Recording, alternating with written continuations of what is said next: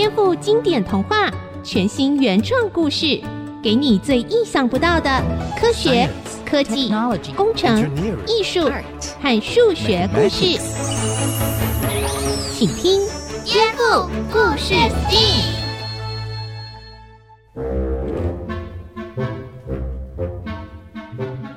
哎，小田，你在画什么啊？我在画幻想生物啊！上次你跟我说了国王的新衣的故事，还告诉我艺术家要有勇气，所以我就开始努力练习画画了。嗯，很好，小天，只要坚持画下去，成为艺术家还可能救人一命哦。为什么艺术还可以救人？我来说一个故事给你听。这个故事是美国作家欧·亨利所写的短篇小说《最后一片叶子》。你听了就知道喽。耶，又可以听故事喽！故事发生在美国纽约，这里有许多错综复杂的小巷弄，里面住了许多很穷的艺术家。老画家贝尔曼就是其中之一。他发现，要是有人想收画布颜料的钱，进来这里的巷子就会迷路，连一分钱也收不到。所以就召集许多画家一起住在这里。在贝尔曼住的破房子楼上，住了两位年轻的女画家，分别是苏爱与乔西。他们一起租下房子的三楼当做画室。同样爱好艺术的两个人，感情像姐妹一样好。但好景不长，这一年的冬天，一种恐怖的肺炎。悄悄地在寒冷的纽约传播开来，城里已经有几十个人染病去世了。不幸的是，乔西也染上这可怕的病。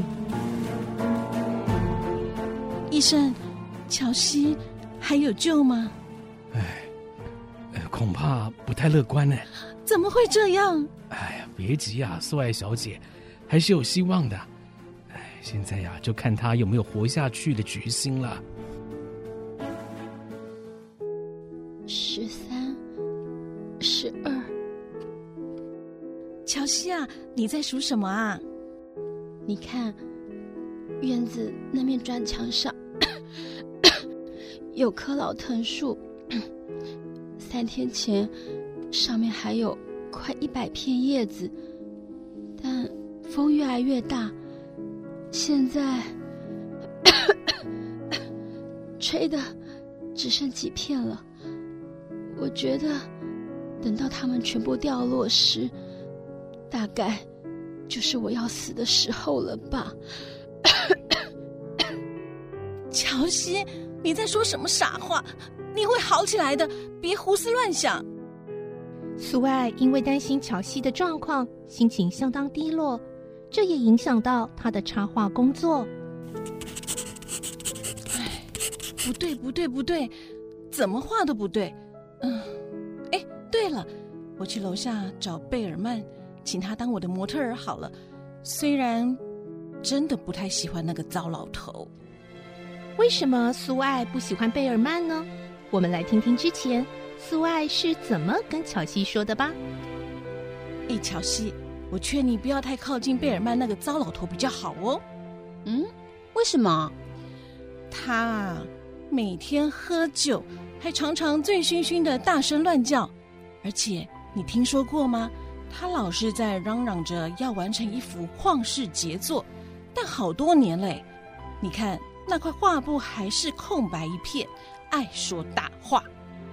苏爱边走边想。不知不觉就走到了一楼贝尔曼的房间外了。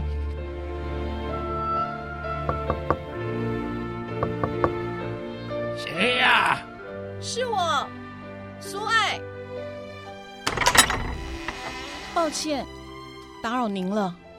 哎，有什么事吗？啊，是这样的，嗯，我接到一个插画工作，要画一个老矿工，嗯，但怎么样都画不好。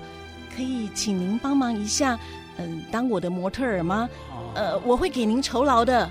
哎呀，哎，先别提这个啦。呃，听说乔西也中了肺炎啊，呃，他的情况还好吗？啊，嗯，唉，他的情况非常不好。哦，苏爱对他说：“医生觉得乔西康复的几率很渺茫，还有乔西觉得如果外面老藤树的叶子掉光，自己就会死去的荒谬想法，一一都说给贝尔曼听。”哎呦，什么怪念头啊？哎哎，他是不是脑筋烧坏了？哎呦，你也真是的，哎，都不劝劝他，哎，你还是他的朋友吗？啊，你你你怎么这样说话？算了，不帮我没关系，我自己想办法。哎，谁说我不帮你了？哎，去去去，带带我去楼上画室啊！想不到，就在苏爱画着贝尔曼时。在窗外偷偷张望的肺炎死神也悄悄逼近了。喂，呃，贝尔曼，您您您没事吧？哎，别啰嗦，哎，继续，哎，继续画你的。苏爱画好了以后，贝尔曼拿了酬劳就回去了。而这天晚上，外面的风雨特别大。苏爱一想到那棵老藤树所剩不多的叶子，一定无法撑过这样的风雨，内心不由得沉重了起来。隔天早晨，苏爱在晨光中醒来，他听到乔西用虚弱的声音说：“苏爱，快帮我把窗帘拉开，我要看看最后的叶子是不是已经掉了。”好吧。不过，请答应我，就算是看到叶子全掉光了，你也不可以失去信心。你一定要好起来的，好吗？嗯。在窗帘打开的瞬间，两个人因为刺眼的阳光一度睁不开眼。等到适应了光线后，他们定睛一看，奇迹发生了。乔乔乔西，你快来看啊！还有最后一片叶子没有掉下来耶！这，这怎么可能呢？啊，我想，等着看吧，他一定，一定撑不过今晚的。结果连续三天，他们惊讶的发现，这一片顽强的叶子始终好端端的挂在光秃秃的藤蔓上，这大大的激励了绝望的乔西。如果连一棵老树都如此坚强的忍过强劲的风雨，还有什么病痛能打倒一个人呢？连医生都说：“哦，奇迹哎！哦，真的是奇迹啊！哎哎，苏爱啊，哎，乔西他已经度过危险期了，哎，恭喜你们呐、啊！真的吗，医生？哎、太好了！是，呃，不不不，不过啊，哎，很遗憾的是啊，呃，住在你们楼下那位贝尔曼老先生就没那么幸运了。”他前几天被诊断出肺炎，已经在今天早上过世了。什么？贝尔曼？他他死了？怎么会这样呢？乔西，有件事我得告诉你。嗯，什么事啊？就是贝尔曼老先生，他得到了肺炎，今天在医院。已经过世了，啊？怎怎么会呢？我也想不到啊，会这么快。听说前天早上看门的人在楼下房间发现他一直在发抖，衣服啊、鞋子啊全湿透了。当时谁也猜不透，在大风雨的夜晚他到底去哪了。后来他们发现了一盏灯，又发现梯子被搬到那个砖墙边。几支画笔，东一支西一支的被丢在地上，旁边还有一块调色盘，调了绿颜料和黄颜料。你看看窗外，墙上是不是还攀着最后一片叶子吗？你难道一点都不觉得奇怪吗？哈，亲爱的，那是贝尔曼画的啊。真的吗？我想啊，他一定是为了鼓励你，在最后一片叶子掉下来的晚上，自己爬到墙上连夜去画的。你还能胡思乱想，不好好的活下去吗？贝尔曼先生，谢谢你。乔西，我们都不要难过了。你看那片叶子，就跟上帝创造的一样，栩栩如生啊！以前我以为贝尔曼先生在吹牛，没想到他真的画出来了那最后的一片叶子。你看，真美，真的是一幅伟大的杰作啊！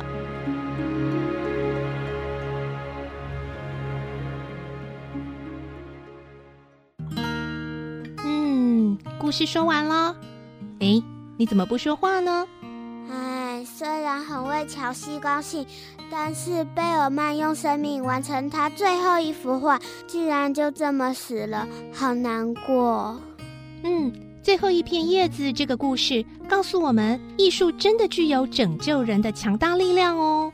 但是我觉得我不能拯救任何人的生命耶。为什么呢？因为我只会画幻想中的树叶而已啊。苏爱，你去帮我打开窗帘，我要看看那棵树的叶子。好吧。你看。整棵藤树真的光秃秃的，什么都没了。哎，奇怪，砖墙上怎么会东一块绿，西一块黄的涂鸦？长得好奇怪哦。嗯，真的耶，可能是不知道哪里来的街头涂鸦艺术家画的吧。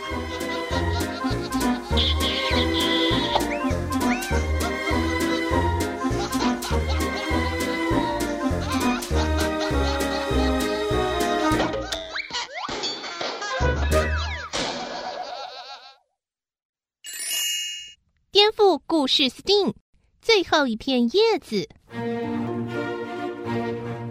小田，你刚刚说你只会画幻想中的树叶，没办法画的很像、很写实，所以也没办法拯救人，对不对？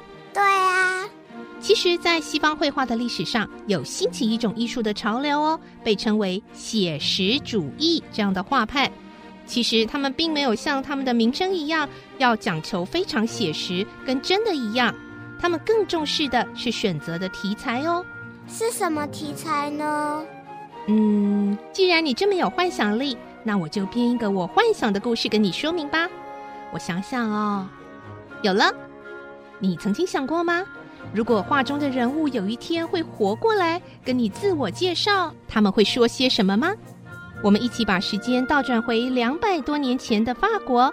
这里的艺术殿堂正在开一场盛大的派对。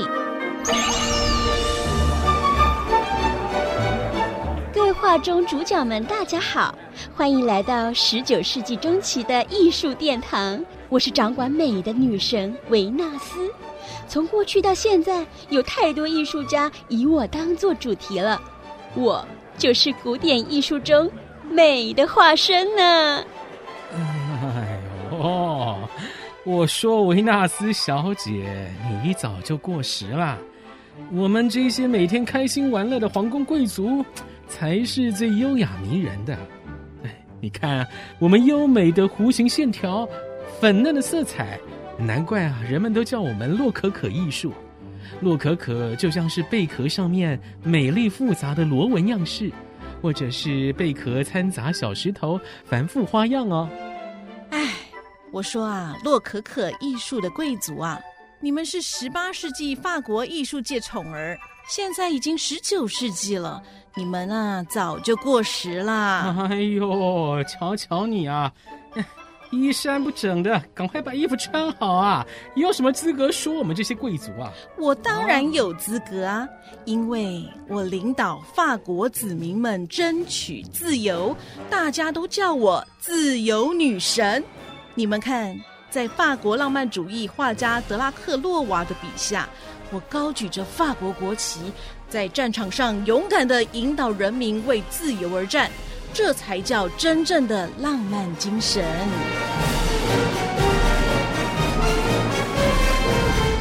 这个时候，派对中突然出现一些穿着破旧、肮脏、看起来和美丽的艺术殿堂完全格格不入的人。你你们是不是走错棚啦？哎呦，不要弄脏了我们的艺术殿堂啊！哎，呃呃，哎，拍谁拍谁，对不起哎，啊，我们只是开采石头的矿工啊，也不知道为什么哦，啊，刚刚还在工作，啊，就被一个嗯叫什么诶库库尔贝的画家给画下来啊，没想到一转眼就出现在这里了。哦、对呀、啊，对 呀、真抱歉啊，呃，如果我们知道要来这里啊，一定会找出我们最最好看、最体面的衣服。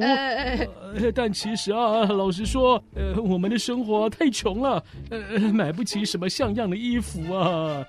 哦，真搞不懂那个叫什么什么酷酷酷嫂酷什么酷尔贝啦，你还真耳背呢。好好听人家说话好吗？哎哎，好啦好了，哎，不好意思，不要为了我们吵架了。哦，我们现在走就是了。对呀，走走走走，回去上工了。哎呀，不然要被老板扣薪水了。对呀对。就在这个时候，殿堂里又出现另一群打扮相当朴素的农民，他们的手里还拿着一些麦穗呢。哎，奇怪啊，我们刚刚不是在捡麦穗吗？哎，怎么会来到这里？这这这是哪里呀？哎呦喂呀，走了采石工，又来了这些乡巴佬。哦，现在的画家到底是怎么了？放着像我们这一些优美典雅的主题不画，尽是画一些。没意义的东西。哎呦，你哦，你是在胡说些什么哈？我告诉你哦，没有我们这些农民哦，辛苦了种小麦，你们这一些贵族要吃什么？连面包哦都吃不到了啦！我告诉你。哦，想跟我争？你们那全部人的财产，哼，还不如我一组餐具嘞！到底是哪个穷画家看上你们的？嗯，我就告诉你，嗯，他叫做米勒。嗯，是个非常正直的画家。嗯，他虽然都画我们这些农民啦、或牧羊女这些小人物，可是他的笔触充满真正的美跟诗意呢。这时候，维纳斯也说话了：“嗯，的确，你们虽然穿的相当朴素简单，但嗯，还是非常美的啦。自由女神，你向来与人民站在一起。”可以帮我去调查为什么画家要画这样的主题吗？好的，谢谢维纳斯，你不愧是美的女神，能够容纳各种美的定义，我相当的尊敬你。哼，老 Coco 贵族啊，你们多学着点啊！你，嗯。后来，自由女神躲在法国各地偷偷观察，几天后，她回来向维纳斯女神报告。最新的发现，报告：现在画坛的确开始出现新的潮流了，因为工商业开始发达，社会上出现很大的贫富差距，穷人或劳工朋友生活越来越艰难，所以开始有一群自称是写实主义的画家开始关心起他们的处境哦。啊，那民众真的有因为写实主义画家的作品开始关心穷人的生活吗？有的，他们开办以这些人为主题的画展，让许多巴黎的民众开始关心艺术中真实的那一面。以下带来画展中的最新实况报道。哎呀，老伴啊，你看啊，这些画都是这些工人或农民辛苦的工作，才有我们丰衣足食的生活啊。对啊，我们都快忘记了。以前小时候啊，在南法的乡下，虽然比较穷一点，哎，但那日子啊，过得是简单又快乐呢。是啊，是啊，哎，可是呢，乡下人也不能过得太穷啊。嗯，看到这些话，就想到农民应该很辛苦吧？嗯，大家真的应该多关心他们。是啊，是啊。谢谢自由女神带来这么珍贵的消息，我现在正式宣布，美的殿堂大大欢迎这些新朋友。是富有还是贫穷，艺术的世界应该要更开阔、更多样。除了美之外，艺术中的真实与善良也很重要呢。哎呦，对不起了，哎，我我我我们错了。从现在开始啊，我们贵族也会多多发起慈善的活动，来帮助穷人。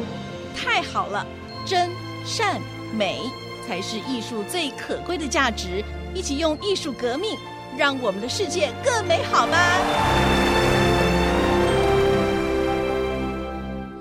哇，真是太好了！原来艺术真的可以帮助人耶。那我可不可以？可不可以什么啊？我也想让我的画加入他们的派对，可以吗？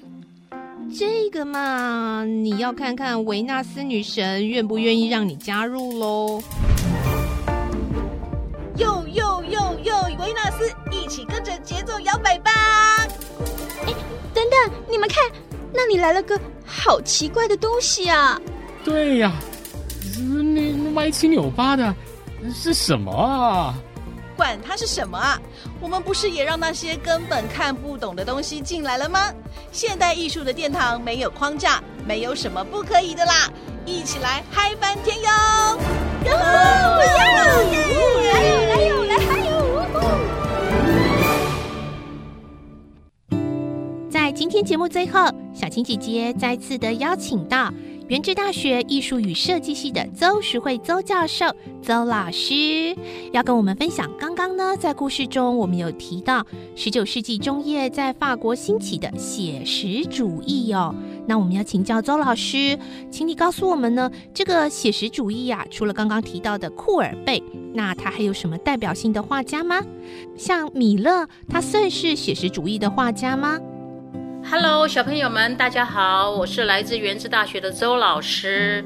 写实主义在十九世纪的时候是一个很特别的绘画风格。当时的法国艺术家们为了要入选由官方主导的沙龙展，每个人都拼命去画评审想要看的题材，像是宗教画、历史画、神话故事等，这些都是上流社会的贵族们自以为的高贵品味，所以他们有一窝蜂的艺术家就盲从的跟着潮流走。这个时候呢，法国的政局很不安定。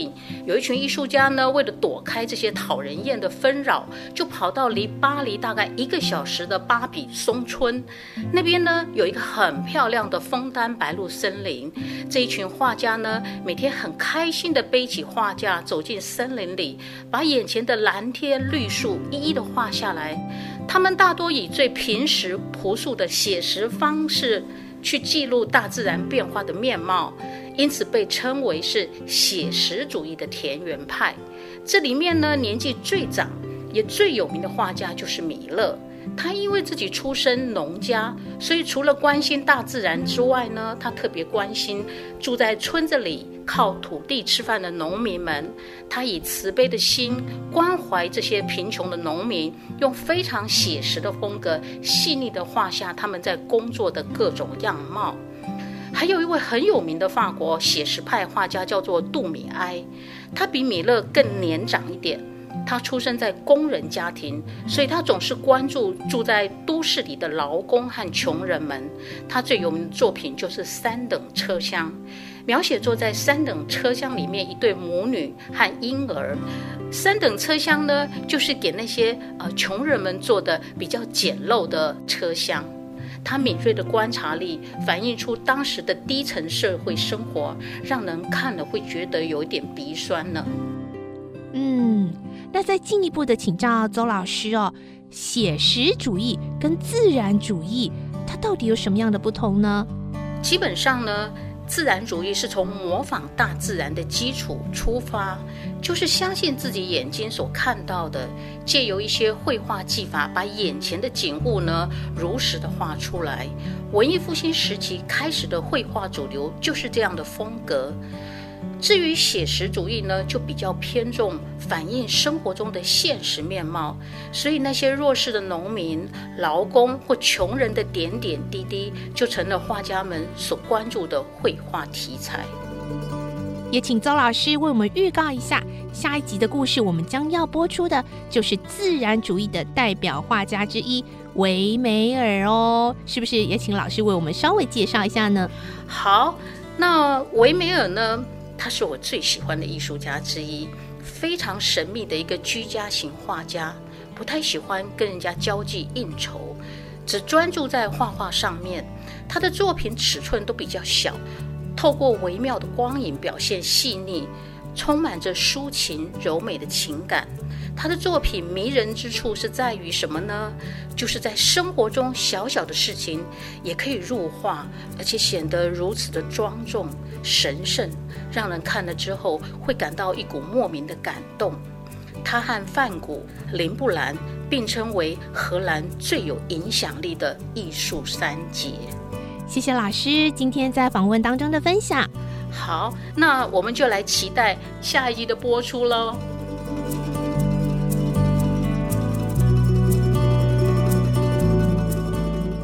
本节目由文化部影视及流行音乐产业局补助制播。